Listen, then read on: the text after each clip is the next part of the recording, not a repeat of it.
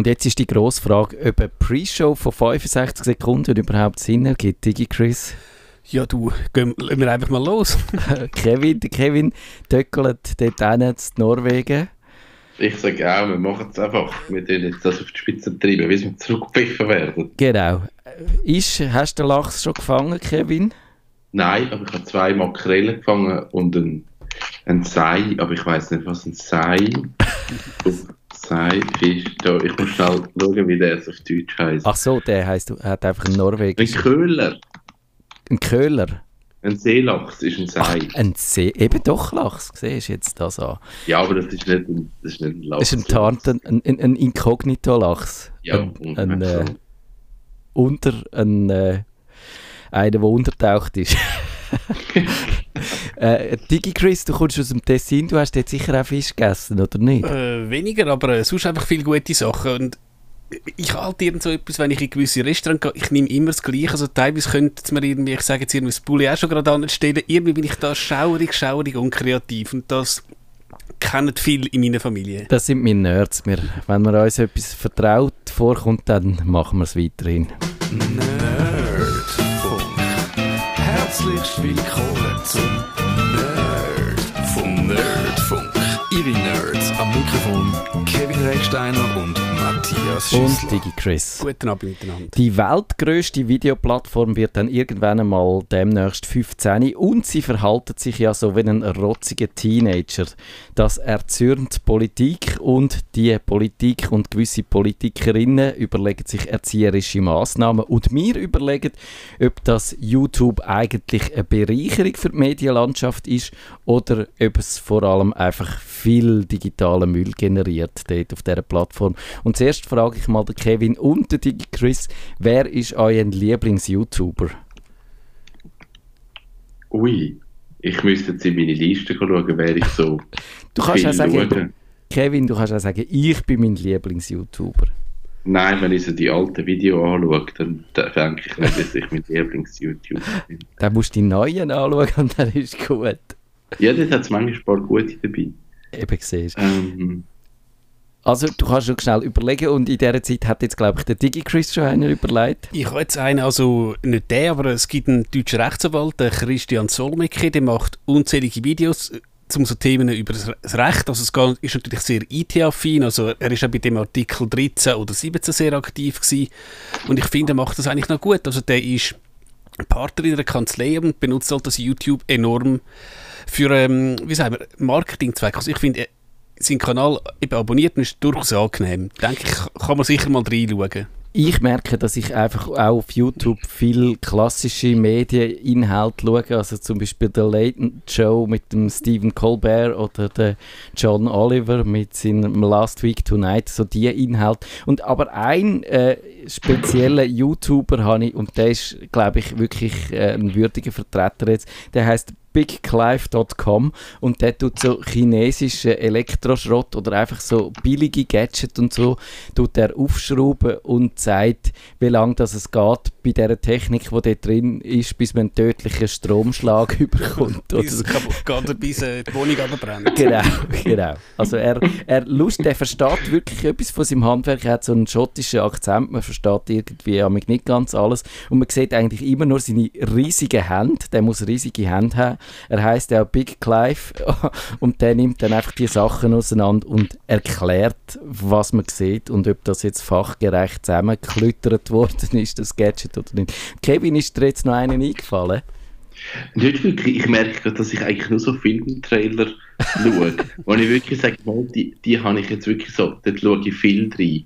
Und sonst, es ist nur so Schräges, wo ich jetzt wie nicht möchte benennen, was ich da manchmal schaue. Gut, das, da tun wir den Mantel vom Schweigen drüber breiten und machen jetzt so einen richtigen klassischen Einstieg und sagen eben, dass YouTube, das gibt es seit dem 15. Februar 2005 und äh, etwa ein Jahr später ist es dann auch in der Schweiz angekommen, oder ein gutes Jahr später. Ich erinnere mich, dass ich am 10. Ju- Nein, ich erinnere mich nicht, ich habe in der Schweizer Mediendatenbank nachgeschaut, dass ich am 10. Juli 2006 darüber geschrieben habe und habe dann gefunden, ja, es, das YouTube ist eigentlich noch lustig auf eine Art, aber wenn man dann ein kleines Pro, Probe aufs Exempel macht, zum Beispiel nach Switzerland sucht, dann findet man irgendwie eine lustige Sch- Littlefahrt irgendwie ein, der Schweizer Beitrag zum Concours Eurovision von 1972. Wer weiß, wer das war?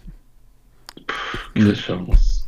Die Véronique Müller mit C'est la chanson de mon amour. Das können wir vielleicht am Ende von dieser Sendung. Oder auch nicht. Und eben, also sonst einfach, äh, ja, man hat noch gefunden, dort zumal äh, ein BBC-Film von 1979, ABBA in Switzerland hat der geheißen. Und eben sonst ist ja da schon eigentlich eine neue Clipkultur offenbar äh, verkündet worden, aber ich habe dann geschrieben, die lässt sich nur mit viel Wohlwollen erkennen. Als Alternative zur Ödnis auf dem TV-Schirm taugt youtube.com aber schon jetzt, denn so gut wie viele Pannen, Werbespot und lustige Heimvideoshows im Privatfernsehen ist diese Community allemal. Muss man sagen, das hat sich nicht verändert. Das hat sich nicht verändert. Wobei du schon musst sagen, dass teilweise YouTuber, also wenn wir, ähm, wir hatten schon mal da gehabt, den Matthias Mohr, der macht doch das Genau. durchaus professionell, oder wir haben halt andere Sachen, den haben wir auch schon da gehabt, den Ian Lovischach, den Mathe-Professor, der macht, das ist zwar technisch nicht so aufwendig, halt seine Vorlesung, aber ich finde es natürlich vom Inhaltlich ist das natürlich qualitativ, würde ich sagen, hoch. Hoch, weil die, die Sachen, die er erzählt, die haben Hand und Füße. Wenn du tatsächlich mal willst, irgendwas in der Mathe go nachlehren, kommen wir vielleicht auch später dazu, dann kannst du die Videos schauen. Und eben, es gibt nichts, was es nicht gibt auf YouTube. Und es ist einfach eine imposante, wirklich alte Videoplattform und so ein vielleicht sogar das erste globale Medium überhaupt gewesen, wo die ganze Welt zuschaut. Klar, natürlich, sie schaut, man schaut immer nur einen Teil vom Programm und jeder schaut etwas anderes. Also so gesehen ist das vielleicht auch falsch die Einschätzung, aber ich finde es doch äh, imposant. Also 1,9 Milliarden monatliche Nutzer. 8 von 10 von den 18- bis 49-Jährigen schauen sich in einem Monat Videos an. Ich frage mich, ob das äh, für alle gilt oder nur für die, die im Internet sind, weil ich weiß nicht, ob 8 von 10 von allen 18- bis 59-Jährigen überhaupt im Internet sind. Wahrscheinlich nicht, eben, aber ja, es ist trotzdem äh, beeindruckend. Also eigentlich ein Großteil kann man schon sagen, kennt das YouTube von der Weltbevölkerung wahrscheinlich. Und jede Minute werden 400 Stunden Videomaterial hochgeladen. Das finde ich auch ganz faszinierend. Das ist krass. Das ist ja deftig und äh, eben, wo wird das überall gespeichert? Also ich glaube, Google wird ein paar Festplatten brauchen für das. Das, Das- ja Das will ich, und ich wette den Urs Hölzle, das ist ja der wahrscheinlich der bekannt oder der wichtigste Schweizer äh, in Google, was es da gibt und der ist ja auch für die Datencenter zuständig. Ich würde gerne mal einfach dort wissen, was die infrastrukturmäßig so müssen machen um die ganz, ganze Google, aber dann auch das YouTube am Leben zu behalten und am Laufen zu behalten. Und, aber ich glaube, ich habe schon öfters gefragt bei Google, aber sie haben immer nur abgewinkt und gefunden, das erzähle ich jetzt ganz sicher nicht. Und wenn schon, Geschäftsgeheimnis. ja, ja, also das, dabei könnten sie ja sagen, wir müssen halt jeden Tag kommt ein Lastwagen mit 5 Tonnen Festplatten, wo, wir- wo irgendeiner muss dann ins, ins Datencenter einschrauben. Das wäre interessant, könnte man sagen, aber sie wollen es nicht. Und etwas anderes, was auch nicht sagen, ist, ob das YouTube eigentlich rentabel ist. Und was ist dein Tipp, Digi Chris? Schwierig, weil wir, wir haben es ja schon beim Streaming gehabt, was man da wirklich überkommt, wenn man so ein Video monetarisiert. Also jetzt auch was, eben was mal der YouTuber überkommt und was YouTube selber überkommt. Gut, ich denke jetzt, weißt, wenn du Kosten hast, wenn du so viel Storage müsstest, also so viel Speicher müsstest bereitstellen, es ist das sicher anders. Ich möchte nicht wissen, was Google da für Preise hat, wenn die sagen, da, wir müssen jetzt nochmal irgendwie 100, irgendwie 10 Teraplatten haben, schick mal über. Ja, die kommen Die hoffentlich skalieren wahrscheinlich enorm äh, gut. ein Mengenrabatt über, ja. Das ist, das ist absolut so. Aber eben, trotzdem eigentlich erstaunlich, dass, dass Google sich, also nein, eigentlich nicht erstaunlich, dass sie das äh, behalten und nicht eingestellt haben, auch wenn es nicht sollte rentabel sein aber äh, ja, ich, ich finde, irgendwie tun sie es, glaube ich, offenbar auch immer so ein bisschen kaschieren, die Einnahmen, die von YouTube herkommen. Ich würde sagen, definieren rentabel, weil eben, wenn du jetzt sagen wir, mit dem Google-Konto eingeloggt bist und vielleicht weiß ich was, du suchst, weiß ich nicht was, nach ähm, Handyhüllen, kannst du wahrscheinlich sicher sein, dass dann irgendwann plötzlich, dass du die Handyhüllenwerbungen äh, reingeschneit werden. Also, weißt du, das vielleicht einfach so indirekt, einfach die, die vielen Daten, die sie durch YouTube überkommen, dass Ja. das vielleicht irgendwie halt auch etwas wert ist. Und jetzt nicht, ja, wir haben jetzt halt so und so viele Werbeeinnahmen und so und so viele Serverkosten gehabt. Kommen wir doch ein bisschen zu dem Problem, weil die Größe, die unglaublichen Dimensionen äh, bringen es halt mit sich, dass es wahnsinnig schwierig ist zu kontrollieren, was auf dieser Plattform überhaupt drauf ist. Und eben, man hat es können lesen, immer mal wieder, es sind halt Enthauptungsvideos vom, I, vom, vom Islamischen Staat sind dort drauf, vom IS. Es sind Terrorpropaganda. Viele Leute, wenn man, wenn man gehört, wie Leute dann zu Terroristen werden, die haben dort auf dieser Plattform so Videos angeschaut, die haben sich selber radikalisiert und das geht offenbar sehr gut mit diesen Inhalten und die sind dann sehr oft auf dieser Plattform drauf. Es gibt Gewalt. Vor, vor zwei Jahren im Herbst hat es das Elsa-Gate gegeben, wo es komische Leute darauf angelegt haben mit so manipulierten Clips, an, an, wo sich an Kinder gerichtet haben, die Kinder zu verschrecken und zu verschüchtern, weil dort ist dann plötzlich der Mickey Mouse geköpft worden oder der Donald Duck explodiert oder einfach ganz komische, hässliche Sachen dort drin gehabt. Und so gibt es noch, noch ganz viele Probleme. Gibt es etwas, wo euch speziell, Kevin, stört dich irgend? Du bist eben, wir haben es angedeutet, auch selber YouTuber, etwas, was dich stört, besonders an dieser Plattform? Ich glaube, es ist mittlerweile wirklich so, der Algorithmus von YouTube, der dir Videos vorschlägt, der geht mir nur auf die Nerven. Also der, der Algorithmus ist so zufällig und so random und der funktioniert nach einem Prinzip, wo für mich überhaupt keine Logik hat. Also mir ist es einfach aufgefallen, dort wo wir mal irgendwann in einer Sendung über die Verschwörungsvideos diskutiert haben und dann habe ich so ein, zwei von diesen Videos geschaut und dann sind mir plötzlich die Videos vorgeschlagen worden von anderen Verschwörungstheoretikern. Und dann habe ich mich über den Algorithmus eingelesen und dann habe ich gesehen, dass ähm, der Algorithmus sagt, je länger das Video ist, umso besser. Also gehen die Verschwörungsvideos einfach all irgendwie 25 Minuten, weil die gecheckt haben, hey, dann bin ich im Algorithmus höher und dann wird es dir vorgeschlagen. Finde ich so mittelcool, weil ich habe dann wirklich ein so ein Video geschaut und bin dann irgendwie zwei Wochen lang von dem Seich verfolgt worden. Digi Chris, dir auch schon passiert? Ich habe auch schon teilweise komische Vorschläge in der Tat und ja, ich habe auch mal für die 5G-Sendung mich ein bisschen informiert, aber ich, ich habe teilweise so lustige so Sachen eben, ich habe so ein paar Themen, also teilweise so Tech-Tutorials oder so, da komme ich immer, oder ein paar, sagen so Simpsons-Clips, also ich muss schon sagen, also das Empfohlen, das ich kann, hat es doch auch relativ viel interessantes Zeug. Teilweise halt Zeug, das ich schon unzählige Mal gesehen habe halt, aber äh, sonst ja, finde ich den jetzt nicht so schlimm. Aber eben, wie gesagt, halt, ich glaube, bei Video ist natürlich so ein Algorithmus viel, viel komplizierter als bei einem Text, wo du wahrscheinlich ja, besser kannst analysieren kannst. Das ist genau das Problem. Also die Videos, die müsste eigentlich jemand sichten, aber das ist natürlich völlig illusorisch. Das kann niemand, das macht niemand und du könntest nicht eben 400 Stunden Video in einer Minute.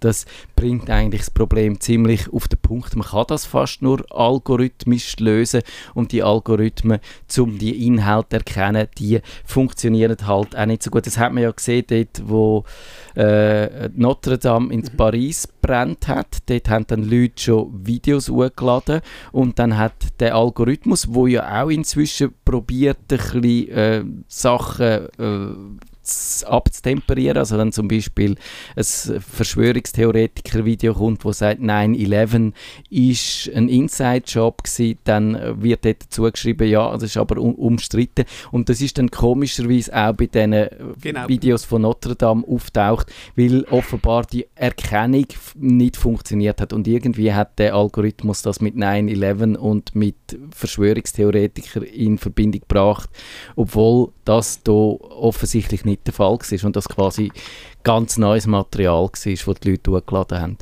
Äh, ja, es ist, es ist aber ein man versteht das Dilemma, aber wir hätten jetzt auch nicht gerade die Lösung, oder? Irgendwie... Ich wüsste es auch nicht, eben, außer dass du tatsächlich, dass Google einmal 100'000 Leute einstellt, die halt alle den ganzen Tag Video schauen und Daumen hoch, Daumen runter, aber auch das wäre natürlich, das, das meinen wir natürlich nicht ernst, weil das wäre natürlich brandgefährlich, weil eben, es gibt Videos, die durchaus legitim sind, die aber vielleicht jetzt einfach aus persönlichen Gründen nicht unbedingt passen.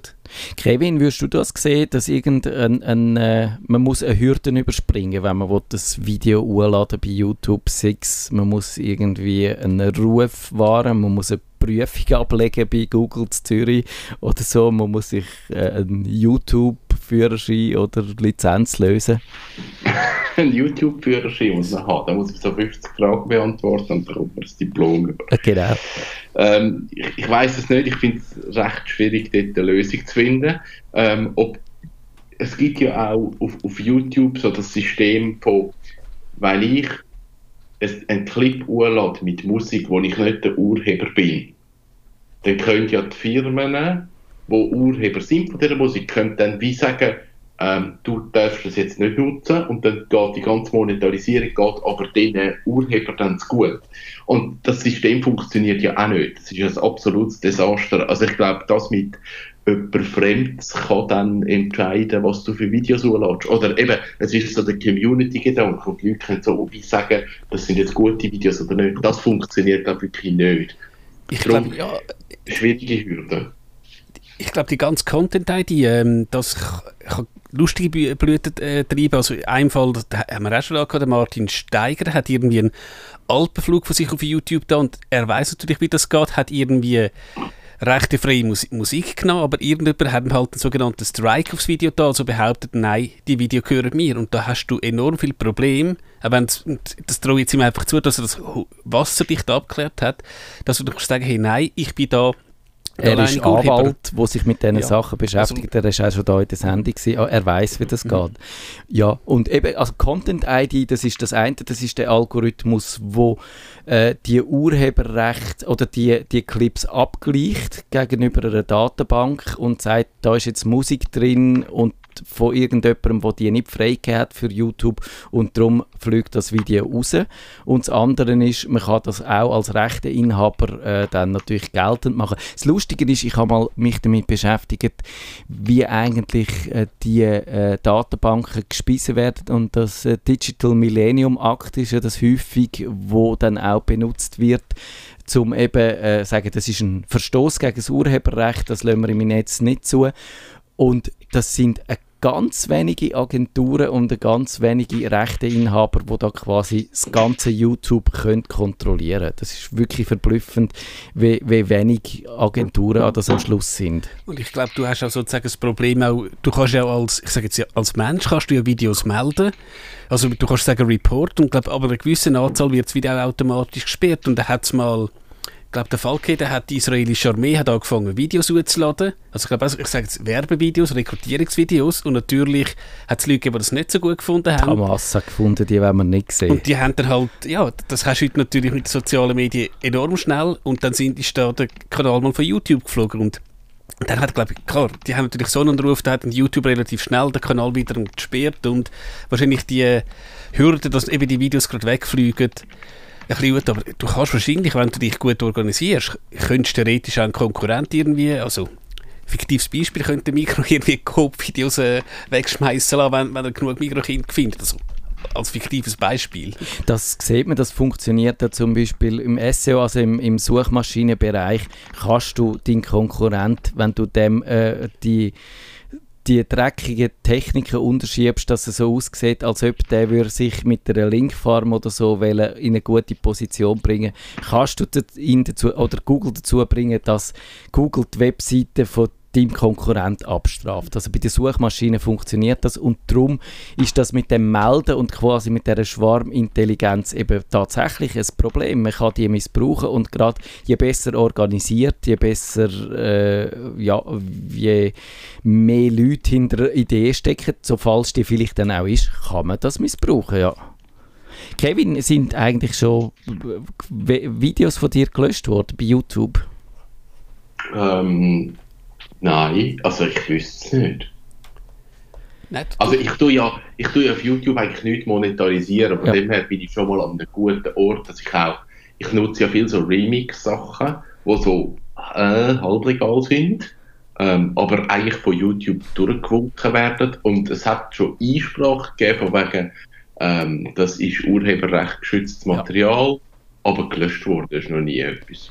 Man kann sagen, bei YouTube gibt es so ein System, dass sie nicht mehr einfach alles löschen, wo's, äh, wo äh, quasi, wenn du ein Stück von der Madonna äh, unter dein Video leist, äh, äh, es gibt irgendwo eine Datenbank, wo drin steht, welche Musik dass du relativ gefahrlos darfst brauchen, aber es passiert dir, wenn du ein Stück mit, das hat Kevin schon angedeutet, mit Urheberrecht drauf brauchst, dass dann die Monetarisierung von dir weggeht und der, der das Musikstück braucht. Also es ist nicht so, dass man, man müsste 50-50 machen oder einen Teil da angeht, sondern der kommt alles Geld über, wo das Video für einen Umsatz macht, was eben auch wirklich ein bisschen unfair ist. Aber ich glaube, YouTube hat auch eine Datenbank mit, ich sage jetzt eben so, Rechte für ihre Musik, wenn du jetzt ja.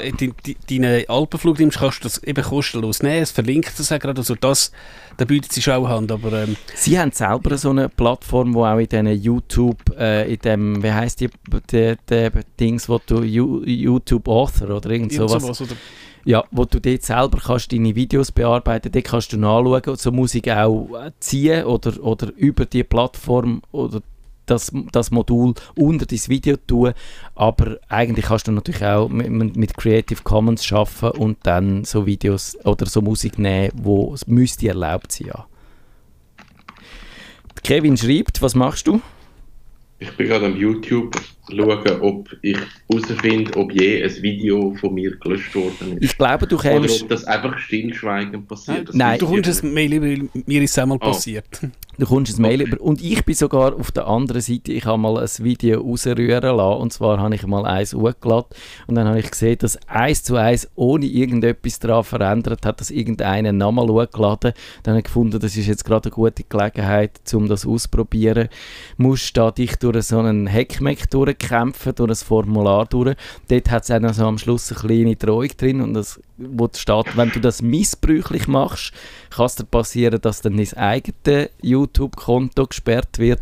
Aber weil es offensichtlich war, dass ich der Erste war, der das Video hochgeladen hat und dann das Gleiche von einem anderen nochmal hochgeladen worden ist, ist es eigentlich klar gewesen. Und das ist dann ausgeflogen innerhalb ein paar Tage. Es hat da mal einen lustigen Fall gegeben. Da ist auch ein YouTuber, ich weiß nicht mehr wer, der unzählige Videos hat, ist in, in einer TV-Show gewesen. Und dort haben sie auch halt, haben in der TV-Show Ausschnitt aus seinem YouTube-Video gehauen. Äh, da. Und ja, am Schluss ist dann er, der Original, hat das Video gestrikt. Also, hoppla, er hat natürlich auch Aufwand gehabt, weil man irgendwie gesehen hat, halt, das ist ein grosser Partner, ich weiß jetzt auch nicht, ist das Pro7 gewesen, und die tun ja teilweise alle eben Sendungen ich sage jetzt versteckt zu YouTube hochladen, dass es einfach auch kann, äh, eben das die Datenbank für genau für also, den Abgleich. Ja, am Schluss ist eigentlich der Urheber, ja, der das hochgeladen hat, hat dann seine Videos weg und hat den Kanal glaube ich ein paar Tage nicht mehr gehabt.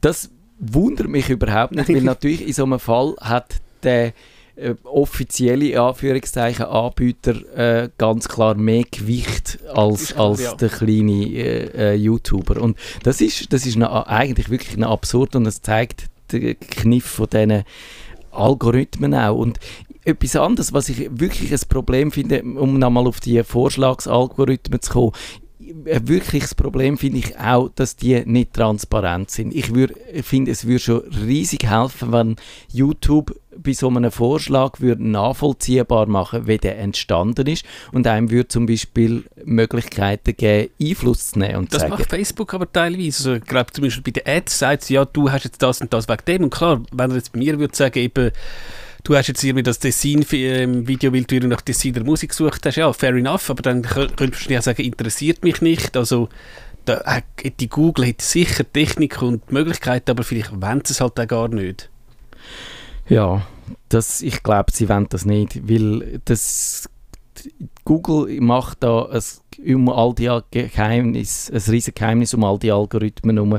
Und ja, darum würde mich das sehr wundern. Und ich glaube, man müsste äh, Google und YouTube zwingen, das zu machen. Und vielleicht bräuchte dieses Gesetz. Ich glaube, das würde wahrscheinlich in vielen Bereichen helfen, wenn wir sagen, überall oder an vielen Orten, wo so Algorithmen am Werk sind und von außen eigentlich nicht so ganz klar ist, wie die operieren, müsste man irgendwie als Interessierte eine Möglichkeit haben, Transparenz überzukommen und zu verstehen, was da passiert. Das wäre sicher nicht schlecht. Aber wahrscheinlich würde es auch nur, äh, ja, wieder denen helfen, die sich eh schon äh, dafür interessieren und so Sachen hinterfragen. Müssen wir jetzt nochmal über den Rezo reden oder langt es, was wir in der Pre-Show von der letzten Sendung gesagt haben? Oder in der Aftershow ist es sogar gewesen?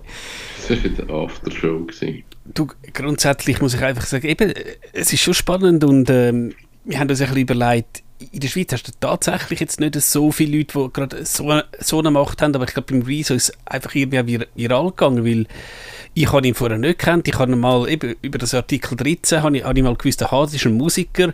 Und er hat irgendwie, ich glaube, sogar mal in einer Talkshow gewesen, wo er gesagt hat, also eigentlich würde er mit dem Artikel sogar mehr verdienen als vorher, sei aber dagegen. Und ich bin jetzt gespannt. Es ist ganz klar, dass wahrscheinlich auch unsere etablierten Parteien auf die nächsten Wahlen werden natürlich auch YouTube-Videos raushauen. Wie, wie hat das geheißen von der SVP, das, äh, wo der Blocher ist geschwimmen? Die haben doch irgendein Lied komponiert. Haben sie nicht mit ihrem Geissli auch mal irgendeine... Das haben sie auch mal, glaube ich, gemacht, ja. Wahrscheinlich wäre man jetzt, hätte man die super Gelegenheit, wenn man irgendwie ein Video, ein YouTube-Experte wäre und sagen, ich kenne YouTube, ich kenne Social Media, ich mache euch eine wunderbare Strategie und dann ist es egal, bei welcher Partei man ist. Man könnte da wahrscheinlich jetzt vielleicht in Deutschland noch ein bisschen mehr Geld verdienen als in der Schweiz. Kevin, bist du schon mal angefragt worden von irgendeiner Partei, ob du sie YouTube-mäßig kannst beraten? Nein, aber ich glaube, ich tue mich politisch auch nicht so äußern und ich glaube... Du könntest ja das als Dienstleister machen, kannst ja nur sagen, ich muss ja... Ich glaube, das haben, wir, das haben wir als Firma so ein bisschen mal entschieden, dass wir das eben nicht machen, weil ich, das ist wirklich so, dass wir auch Firmen intern politisch komplett unterschiedliche Ansichten haben von Sachen. Und Ja. ich glaube, dann ist es mega schwierig, das auch rechtfertigen. Warum machst du das jetzt, warum machst du das nicht? Und darum, es ist, das ist nicht unser Fachgebiet. Ich Mhm. glaube, da müssen wir wie jemand anderes suchen. Und ich glaube, das merkt man auch bei meinen Videos. Es geht bei mir nicht um Politik, es geht bei mir nicht um, um die Sachen. Ich probiere das wirklich auch zu vermeiden. Das ist so finde, Politik ist so einmeinig und es geht aber auch noch um etwas anderes. Ja. Und, ja. Okay, das kann ich durchaus nachvollziehen. Es würde mir, glaube ich, auch ein bisschen so gehen. Jetzt vielleicht zum Abschluss noch. Wir haben noch ungefähr fünf Minuten schätzungsweise. Ich habe geschaut, auch, was die Leute so sagen, eben so nach 15 Jahren. Wie sieht dann die Zukunft von dem YouTube und diesen YouTuber aus? Und gerade das mit diesen YouTuber ist ja noch spannend. Die werden ja immer älter. Und da habe ich zwei völlig diametrale äh, Meinungen gesehen. Und die eine sagt, jawohl, YouTube wird irgendwann einmal äh, sogar der YouTuber zu blöd werden und die wachsen aus dem raus. Und dann ist natürlich die Frage, ob es dann vernünftige Sachen machen oder ob dann einfach die nächste Generation nachwächst. Und die andere äh, Aussage ist natürlich, YouTube ist eigentlich äh, die Zukunft vom, Fer vom Fernsehen. Und die, die heute YouTuber sind, erfolgreich, die werden künftig irgendwann so zu den Medienmogul werden von der Zukunft. Und die werden das prägen, wie wir Video konsumieren in der nächsten Zeit. Äh, Digi Chris, in welche Richtung würdest du tendieren? Ich glaube, Schluss muss noch ein bisschen weit, weitergehen. Und es, es kommen wahrscheinlich auch ganz neue Sachen auf YouTube. Ich meine, das Beispiel, wenn du jetzt wahrscheinlich vor 10 Jahren hättest wissen, wie machst du irgendwie Mayonnaise frisch, hättest du wahrscheinlich irgendwie dein Kochbuch für geholt, gesucht und ja, heute gibst du schnell ein YouTube ein und hast ein super schönes Video, wo du das auch siehst. Also, dass vielleicht auch YouTube tatsächlich eine gigantische ähm, Informationsquellen ist und ich glaube auch die Videos, du jetzt, ich sage Mayonnaise machst, das ist auch in 10 Jahren noch äh, aktuell und wirst vielleicht in 10 Jahren noch mal äh, schauen. Also ich glaube nicht, dass der, der Hype so schnell vorbei ist. Es wird sich vielleicht inhaltsmäßig wird sich ändern. Die ganzen äh, äh, Video, wo, wo über drei Stunden lang ein Game spielt, ja, ich weiß nicht, ob das äh, so weitergeht, aber ich glaube, jetzt fundierte Videos und also ich sage Tutorials, glaube ich, das hat sicher noch Zukunft. Digi Chris, hast du die Hoffnung, du bist ja auch YouTube äh, Dings Prime, nein, wie heißt Premium. Premium, genau. Dass ich habe es noch nicht abonniert oder nicht abonniert, weiss ich nie, was es heisst. Also dort, wo man zahlt dafür, keine Werbung überkommt und wo dann auch, glaube ich, noch ein paar exklusive Inhalte gehören auch dazu, oder täusche ich mich jetzt da? Genau, also primär eben keine Werbung. Du kannst auf dem iPad äh, oder auf dem iOS-Gerät oder kannst du die Videos abladen, sprich für im Zug, für im Flugzeug. Und eben der exklusive Content. Ich habe es primär einfach, weil mich die Werbung so nervt. Ich habe teilweise so auch Videos, jetzt ein Beispiel von Matthias Mohr, wo ihr mit 10 Minuten könnt, dreimal Werbung. Ähm, man muss man sagen, es gibt ja bei dem YouTube Premium, du zahlst glaube ich 15,90, aber ähm, du hast auch noch, ich sage jetzt Spotify, also YouTube YouTube, Music. Music. genau. was für mich ein Spotify-Ersatz ist, da gibt es Leute, die würden streiten mit mir und die drei Stutz, also ein Kaffee für einfach die Werbung, die du nicht, äh, die du nicht hast, ist mir persönlich Ja. jetzt wert, aber muss jeder selber wissen.